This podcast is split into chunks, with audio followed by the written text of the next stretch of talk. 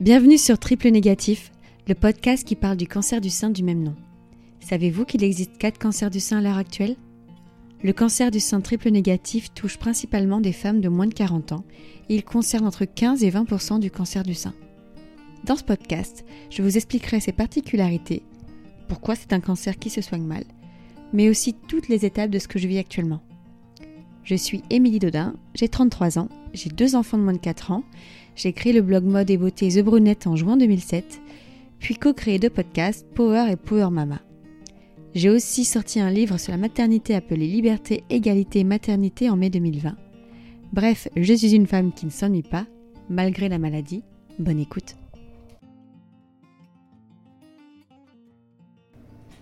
Bonjour Barbara. Bonjour Émilie. Je suis ravie de vous accueillir du coup euh, pour parler euh, du triple négatif et du programme Compass euh, qu'a créé du coup Gustave Roussy pour aider les femmes triple négatifs.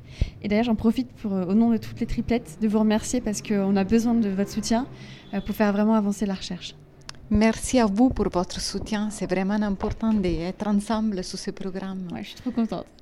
Est-ce que vous pouvez un peu vous présenter votre parcours? D'où vous venez? Ce que vous avez fait? Comment Pourquoi vous avez atterri en oncologie? Parce que vous êtes oncologue.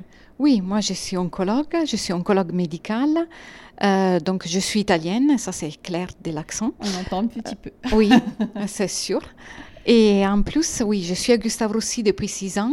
Euh, actuellement, je suis chef du comité pathologie mammaire à Gustave Roussy et j'ai fait ma formation euh, en Italie. Et après, j'ai travaillé 15 ans en Italie, toujours dans les cancers du sang. Euh, je faisais de l'activité clinique et de l'activité de recherche, mais surtout, après, quand j'ai eu la proposition de venir à Gustave Roussy, c'était le rêve de ma vie. Donc, j'ai dit bien sûr, j'ai déplacé toute ma famille et je suis arrivée là. Vous parliez français à ce moment-là? Pas du tout. Et ah. c'était vraiment une aventure énorme au début. Euh, parce que vous comprenez, euh, commencer les consultations avec des patientes qui parlaient uniquement français et chacun avec son accent. Oui, en plus. Mais c'était sympa et c'était, et c'était une expérience euh, très importante sur le plan émotionnel parce que, en fait, j'ai compris qu'on peut se comprendre euh, même avec les émotions, on peut se comprendre avec les visages, les gestes. On n'a pas forcément besoin d'avoir les, les, mots corrects tout le temps. Et, et, voilà. Et maintenant, je parle un petit peu mieux, pas tout, tout le temps. Pas ça même dépend... super bien. si, si, vraiment. ça dépend des jours. Pour 6 ans, franchement, nickel. et, euh, et, du coup, pourquoi l'oncologie? Ah, ça, c'est une bonne question. C'est une, question que je me pose encore. Euh, peut-être, euh, oui, il y a eu. Mon père, il a eu un, tumeur cérébral, donc quand j'étais petit. Et donc à ce moment-là, j'ai pris la décision de faire euh, la médecine, parce que je voulais découvrir un petit peu mieux qu'est-ce qui s'est passé dans ma famille. Et après, quand j'étais dans, les études de médecine, j'ai découvert l'oncologie. Je l'aimais énormément parce qu'il y a à ses côtés de l'activité clinique et de l'activité de recherche qui est extraordinaire. Il y a toujours de nouvelles stratégies, de nouveaux médicaments qui sont à disposition de nos patients. On les voit tous les jours, hein. on les voit plusieurs fois pendant les années avec les congrès. On vient du congrès ESMO ici à Paris, le congrès européen d'oncologie, on a vu des résultats extraordinaires grâce à la recherche. Donc euh, c'est ça la partie extraordinaire de l'oncologie. Il y a toujours une découverte. on ne fait que découvrir des choses, des remèdes et, des... et faire vraiment avancer la recherche et que les maladies, en fait, plus, on arrive, plus on avance, j'ai l'impression, plus on arrive à les soigner, à, mieux les appréhender aussi. C'est génial. Merci parce que moi, avant d'être concernée par le cancer, euh, je savais même pas ce qu'était un oncologue. Euh, et, en fait, moi, j'ai un oncologue que, que j'adore et, euh, et qui m'a. Enfin, ça m'émeut beaucoup d'en parler parce qu'il m'a, il m'a vraiment apporté beaucoup. Il m'a soutenu sans me cacher la vérité. Et vous faites un métier extraordinaire. Donc, franchement, merci. merci beaucoup. Oui, moi, je pense toujours qu'on a la chance, comme oncologue, vraiment de partager une partie de la vie de nos patientes et moi, je dis toujours que c'est un parcours dans lequel c'est un parcours qu'on fait ensemble, dans lequel j'ai conduit, oui. mais j'ai besoin d'avoir un co-conducteur. et donc ça, c'est, je trouve que c'est, c'est le travail qu'il faut faire chaque fois. Et est-ce que c'est pas difficile des fois, du coup, de s'engager émotionnellement? Euh, Est-ce que vous arrivez à faire la part des choses? Parce que, je, parce que quand on est dans le cancer, il y a aussi la mort qui est quand même présente, malheureusement dans ce parcours du cancer. Est-ce que c'est quelque chose que vous arrivez à, vous détacher aussi des fois? Ou pas du tout?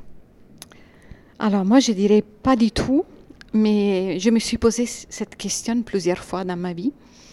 Et après, je me suis donné la réponse que c'est pas forcément nécessaire de se détacher, dans le sens qu'il faut être rationnel pour chercher de proposer à nos patients la meilleure thérapie et la thérapie la plus adaptée, ça c'est clair. Mais de l'autre côté, partager les émotions et être triste quand les choses ne vont pas bien et rentrer à la maison un petit peu triste, je trouve que c'est normal, ça fait partie de notre humanité et ça fait partie de notre parcours et ça fait partie aussi de la choix qu'on a fait. Donc, euh, je pense que c'est pas vraiment nécessaire de se détacher. Oui, d'accord. Est-ce que vous pouvez du coup nous parler du programme Compass que vous avez mis en place avec Gustave Rossi? Est-ce que vous pouvez nous expliquer l'origine du coup de, ce programme et à quoi il va servir? Oui, bien sûr. Alors, je parle du fait que Compass, euh, en anglais, ça, va dire, ça veut dire direction. Donc, l'objectif de ce programme est de trouver une direction. Et de quoi il est né? Il est né vraiment de la discussion qu'on a fait plusieurs fois dans notre comité avec euh, mes collègues géniaux, Suzette, euh, Fabrice, Suzette de la Loge, Fabrice André, euh, avec lesquels on se pose toujours la question quelle est la meilleure thérapie pour des femmes qui ont un cancer du sang triple négatif et qui ont une rechute précoce de leur cancer. Pourquoi on se pose cette question Parce que d'abord, c'est des femmes qui ont déjà reçu une thérapie importante, une thérapie lourde avec la chimiothérapie, la chirurgie, quelquefois à nouveau la chimiothérapie, la radiothérapie, et qui ont une rechute métastatique de leur cancer quelques mois après la fin de tous ces traitements, quand elles, ont encore les séquelles de la thérapie précédente. Et en plus, ce sont des femmes jeunes qui sont encore euh, dans les plans de leur vie, de leur carrière, de la gestion de la famille, souvent avec des enfants en bas âge, et qui ont euh, une énormité de choses à gérer à côté. Et de l'autre côté, on n'a pas vraiment de traitements standards pour ces femmes avec des rechutes précoces et des cancers du sang triple négatif. Et elles sont en plus exclues de la plupart des essais cliniques. Pourquoi? Parce qu'en fait, les essais cliniques ciblent des populations de patientes qui ont des rechutes de leur cancer, généralement à partir de six mois ou un an de la fin de tous les traitements curatifs. Donc on est vraiment un petit peu dans, les noirs, on peut dire. On n'a pas vraiment des stratégies thérapeutiques jusqu'à ce moment qui, on peut dire, sont vraiment efficaces dans ces contextes spécifiques. Et donc on s'est dit, il faut la trouver. C'est stop parce que c'est vrai que moi j'en ai vu hein, euh, deux mois après ou même pendant le Xeloda, donc qui est la chimiothérapie orale, qui se retrouve avec une, une récidive, une récidive et, euh, précoce du coup et, et c'était c'est bouleversant de se voir qu'en fait moi ça, me fait peur, hein, enfin on va pas se mentir, hein, euh, de dire qu'on peut rechuter là dans les semaines qui arrivent et qu'on se rend même pas compte. Et c'était vraiment important de, de, le faire et vraiment merci parce que moi j'ai la chance d'être actuellement dans un essai clinique post-traitement entre guillemets pour la suite pour être sûr qu'il n'y a pas de, récidive. Mais il n'y a rien sur la récidive effectivement à, l'heure actuelle. Et, euh, et c'est un espoir immense pour les triplettes vraiment. Et, euh, et je pense que ça va vraiment apporter des solutions concrètes parce que du coup c'est quoi les traitements que vous allez euh, mettre en place? Alors les traitements sont donc d'abord il faut dire que Compass c'est un programme de recherche. Donc c'est un programme qui comprendra différentes plusieurs essais cliniques et l'objectif est vraiment celui-là d'avoir des essais cliniques qui vont inclure un nombre limité de patients pour avoir des résultats rapides. Donc pour se donner des réponses assez rapides. Et en même temps, peut chercher d'explorer différentes molécules pour comprendre quelles sont les molécules les plus efficaces, donc les, les, médicaments les plus efficaces dans ces contextes. Donc, euh, quels sont les médicaments qu'on va tester, qu'on va évaluer? Les premières sont les anticorps conjugués avec la chimiothérapie, qui est une nouvelle classe de médicaments qui sont en train de donner des réponses vraiment extraordinaires dans l'oncologie et surtout dans les cancers du sang. On l'a vu il y a deux jours au congrès ESMO, euh, ici, ah, à, Paris. Et en fait, euh, euh, les données, les résultats qu'on a sont tellement impressionnants qu'on doit se poser la question, est-ce qu'on doit continuer les anciens traitements ou on peut l'introduire tout de suite? Malheureusement, il y a toujours les approbations des autorités régulatoires. L'HAS, euh, tout à fait. Autorité de santé, qui permet en fait de donner l'accord ou pas du remboursement du coup des médicaments. C'est quoi comme, comme traitement celui-ci? Alors, c'est là qu'on a vu à, à l'ESMO, s'appelle trastuzumab deruxtecan. Donc, euh, quelle est euh, cette molécule? En fait, c'est un anticorps qui cible l'HR2 et qui véhicule dans la cellule cancéreuse qui exprime la chair 2 la chimiothérapie. Mais quel est l'aspect génial en fait Qui cet anticorps qui est attaché à la chimiothérapie, il, a, euh, il est attaché à cette chimiothérapie grâce à un linker, grâce à un lien, qui est un lien qui est très stable dans la circulation sanguine, mais quand il arrive au niveau de la cellule tumorale, il comprend qu'il doit être coupé, et comme ça la chimiothérapie est délivrée que dans la cellule tumorale. Et en même temps, les, grâce à l'ingénierie des anticorps, grâce à l'ingénierie des linkers, des liens, et grâce aussi à des importants avancements dans la chimiothérapie qu'on peut conjuguer avec l'anticorps, on a des molécules qui sont de plus en plus puissantes et qui sont de, euh, de plus en plus plus tolérables, donc qu'on peut vraiment donner sur le long terme. Donc dans Compass, on va tester plusieurs anticorps armés de la de chimiothérapie, plusieurs anticorps drug conjugués ou ADC, et on va les tester en combinaison avec des autres molécules aussi. Pourquoi? Parce qu'on veut vraiment élargir le plus possible les cibles de ces anticorps. Donc on veut chercher de comprendre s'il peut être efficace même chez des patients qui n'ont qui pas l'antigène ciblé par l'anticorps vraiment exprimé de façon très élevée. Donc avoir une population même hétérogène pour l'expression de certaines cibles qui sont l'antigène auquel l'anticorps va se lier. Ça, c'est la première chose. La deuxième, euh, on va tester des anticorps bispécifiques. Donc, euh, des anticorps qui sont, euh, on peut dire, autant géniaux parce qu'ils ont deux portions qui vont se lier à deux cibles différentes. Et donc, il peut cibler des molécules, il peut cibler, pardon, des cellules tumorales qui sont très hétérogènes. Et donc ça, c'est la nouvelle génération de l'immunothérapie, entre guillemets. Et c'est là, ça pourrait donner des, réponses à nos questions sur les patients avec un cancer du sang triple négatif plus agressif. Donc en fait, en gros, ça va à terme peut-être remplacer la chimiothérapie classique avec les 4C et les 12 taxols, ou euh, ce sera en complément, ou on ne sait pas encore, on n'en est pas encore là? Alors, on espère que d'abord soit un traitement à donner à tous les patients qui, après les 4C, les taxols, carboplatine, immunothérapie, ont des rechutes précoces de leur cancer. Ça, c'est la première. Donc, c'est pour une deuxième ligne de chimio C'est pour une première ligne quand le cancer devient métastatique. Donc, en fait, par exemple, un exemple, il y a une jeune femme qui va apprendre qu'elle a un cancer métastatique.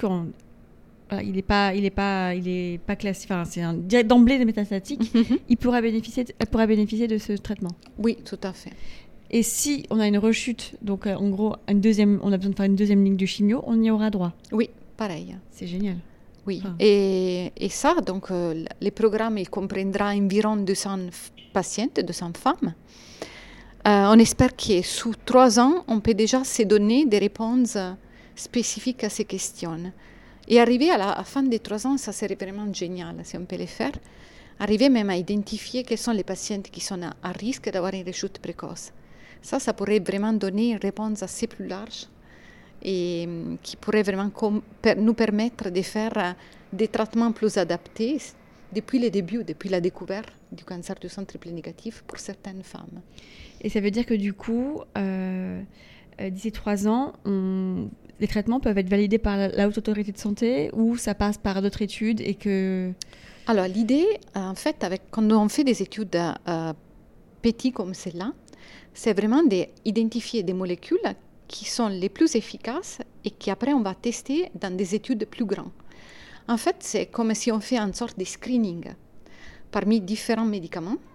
Et une fois qu'on a identifié les deux, trois médicaments qui sont les plus efficaces dans ces contextes, on sait que ces médicaments, on doit les tester sur une population plus large avec les mêmes caractéristiques, peut-être en comparaison avec une chimiothérapie standard utilisée dans ces contextes, et dire à la fin, oui, vraiment, c'est plus efficace et cela doit être enregistré, approuvé par les autorités régulatoires.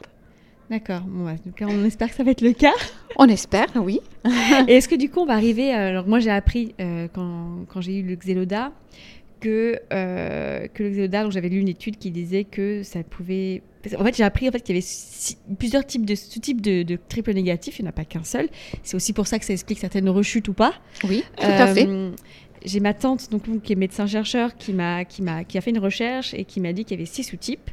Et euh, moi, je ne connaissais pas mon sous-type. Et en fait, il y avait cette étude euh, il y a quelques années, je crois que Synergie, qui disait que les triples négatifs basales ne répondaient pas à la chimiothérapie euh, capécitabine, le Xeloda. Et en fait, ma tante m'a dit qu'il y avait cette étude chinoise qui montrait l'inverse. comment ça se fait? J'ai l'impression en fait que le triple négatif, on apprend toujours plein de choses dessus. Euh, que par exemple les médecins, ils ont, quand on lit nos, comptes rendus, tout n'est pas euh, clairement expliqué. On n'a pas toutes euh, accès à des informations. Par exemple, il y en a qui ne pas, qui savent pas que c'est son basal ou pas. Est-ce que c'est quelque chose qui, a l'importance ou pas?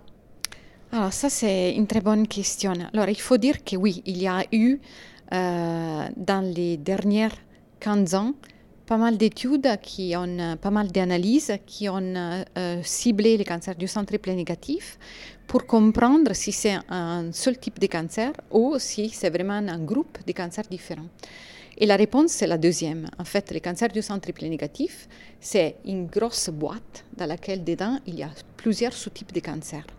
Certains qui sont plus agressifs et certains qui sont un petit peu moins agressifs. Mais pour arriver à définir les différents sous-groupes, euh, on a besoin d'analyses génomiques de l'ADN de la tumeur assez complexes. Et ces analyses assez complexes, d'abord, on ne peut pas les faire au diagnostic parce que ça prend énormément de temps. Et en plus, ce pas des analyses auxquelles euh, tous les hôpitaux peuvent avoir accès. Donc, c'est des analyses qui, pour le moment, ça reste d'intérêt que pour la recherche clinique, pour envisager et identifier quelles sont les molécules les plus efficaces dans certains sous-types de cancer du sang triple négatif. Donc c'est bien loin de la pratique clinique. D'accord? Alors, pour ce qui concerne l'exéloda, qu'est-ce que nous savons euh, pour certains pour l'exéloda Nous savons par, rapport à cette étude chinoise qui s'appelle CREATE-X que faire du xéloda après la chimiothérapie néoadjuvante, donc la chimiothérapie faite avant la chirurgie, ça peut réduire les risques de rechute chez les femmes qui ont un cancer du sang triple négatif et qui n'ont pas eu une réponse pathologique complète. C'est-à-dire que la tumeur n'était pas complètement disparue lors de la chirurgie. Et donc ça reste une donnée très solide. De l'autre côté, il y a eu des autres études qui ont évalué l'efficacité du Xeloda dans différents contextes et qui ont donné des réponses contradictoires.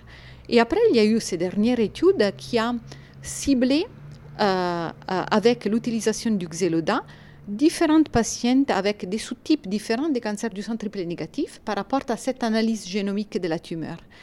Et ils ont vu qu'il y a des patientes avec des cancers basal-like, qui sont les cancers triple négatifs, qu'on peut dire les plus agressifs, qui peut-être n'ont pas un bénéfice réel du Xeloda. Mais c'est une sous-analyse d'une étude qui n'a pas les mêmes valeurs, on peut dire, cliniques, les mêmes pouvoirs euh, de l'étude CREATIX. Donc, c'est une étude qui a généré une hypothèse. Et donc, c'est comme ça que ça marche la recherche. A généré une hypothèse, et cette hypothèse, il faudra la confirmer dans une étude plus grande, qui, bien sûr, va être conduite, ou peut-être il a déjà commencé, et qui doit répondre à cette question.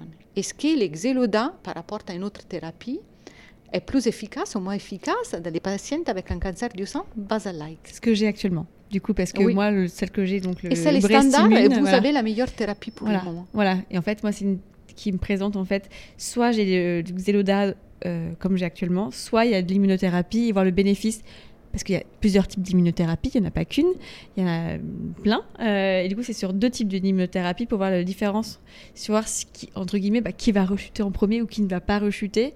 Et c'est vrai que c'est hyper intéressant parce que, quoi qu'il arrive, j'ai une protection, mais voir aussi bah, le bénéfice en fait euh, qu'apporte cette, euh, cette solution. Tout à fait.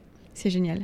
C'est vrai que ça ne fait qu'évoluer et ça permet aussi de, de, bah, de montrer que la recherche est importante comme pour le programme Compass qui a besoin de 2,4 millions euh, d'euros. Hein, ça, je le sais parce que je suis informée hein, euh, pour vivre. Et c'est aussi pour ça qu'on est très heureux aujourd'hui de faire cette interview depuis le bureau de Morgane Césalori chez Cézanne, qui est partenaire du coup aussi de, ce programme Compass et qui permet en fait avec la vente du t-shirt de pouvoir récolter de l'argent parce qu'on a besoin de l'argent, on va pas se mentir.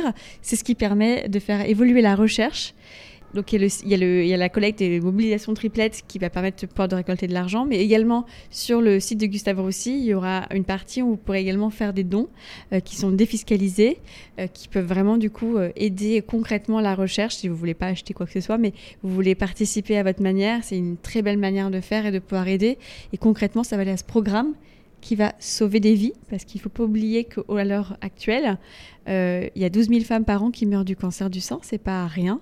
Et malheureusement, parmi elles, il y a beaucoup de triplettes, je pense.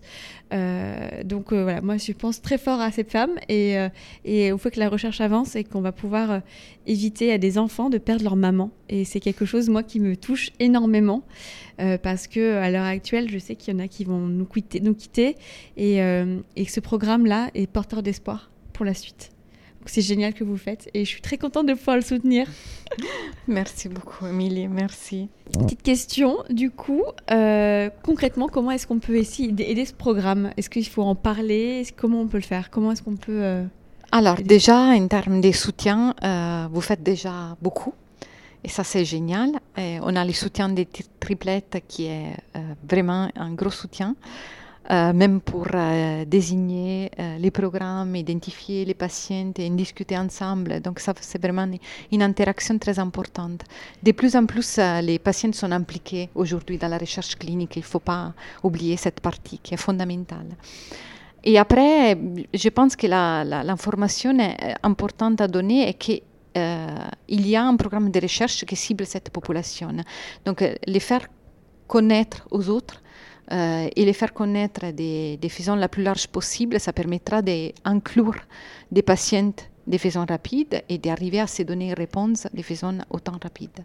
Parce que, à, concrètement, euh, à partir de quand est-ce qu'il est ouvert ce programme? Ça, c'est une très bonne question. Donc, euh, il y a pas mal d'étapes qu'on doit suivre toujours. Il y a pas mal d'approbations qu'on a besoin d'obtenir comme dans tous les pays, hein, la recherche clinique doit toujours être une recherche fait, bien cadrée, bien faite. Sinon, les réponses qu'on se donne ne sont pas des réponses fiables.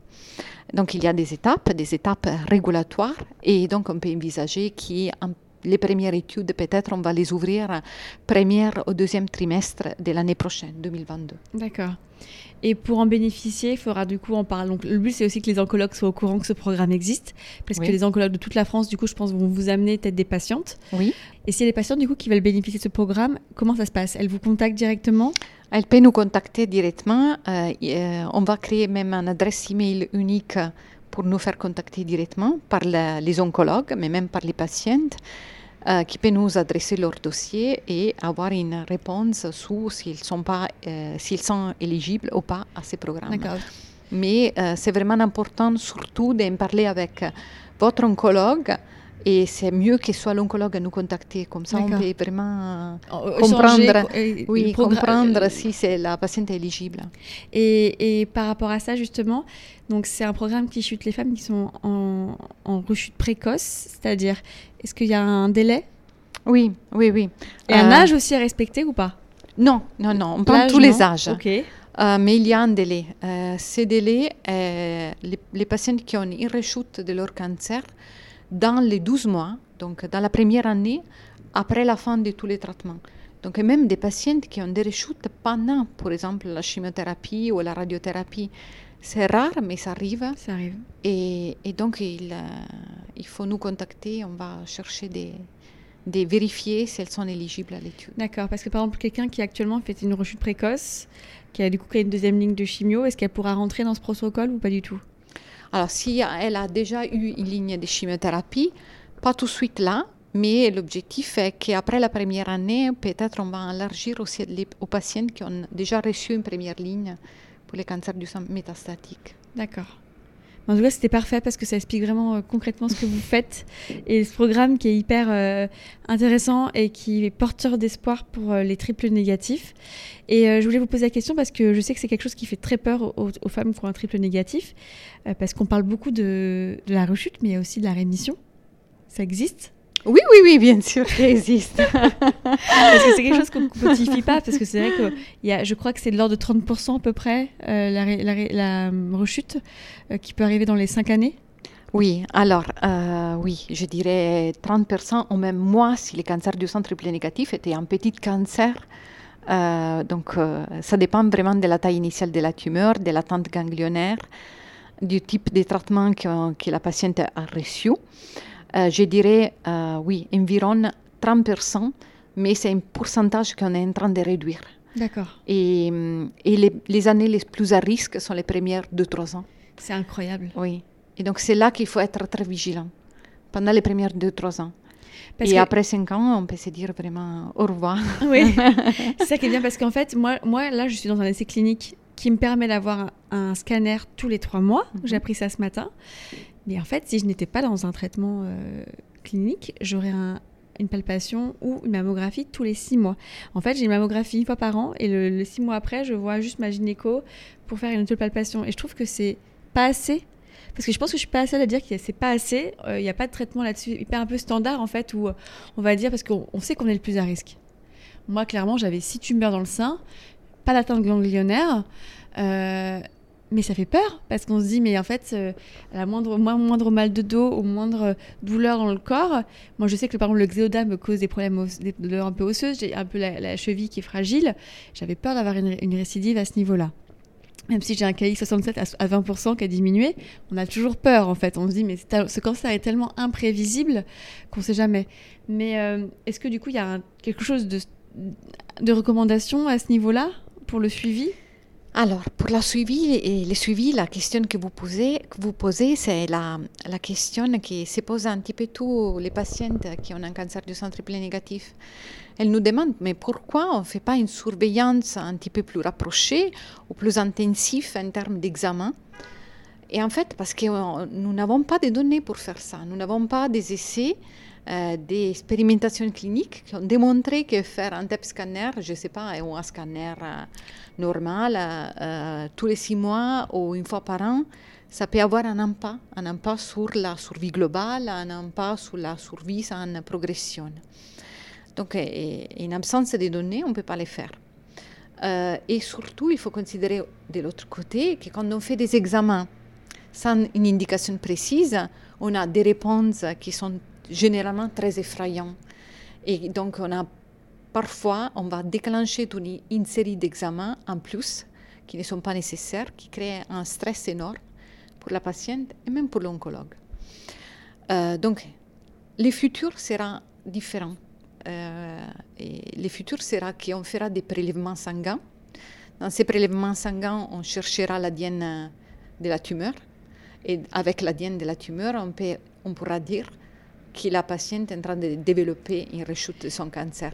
Donc ça ne sera pas un futur avec des TEP, des scanners, mais ça sera plutôt un futur qui est plus orienté vers la biologie moléculaire et donc la recherche de l'ADN de la tumeur. Et cela, ça nous permettra de découvrir précocement les rechutes.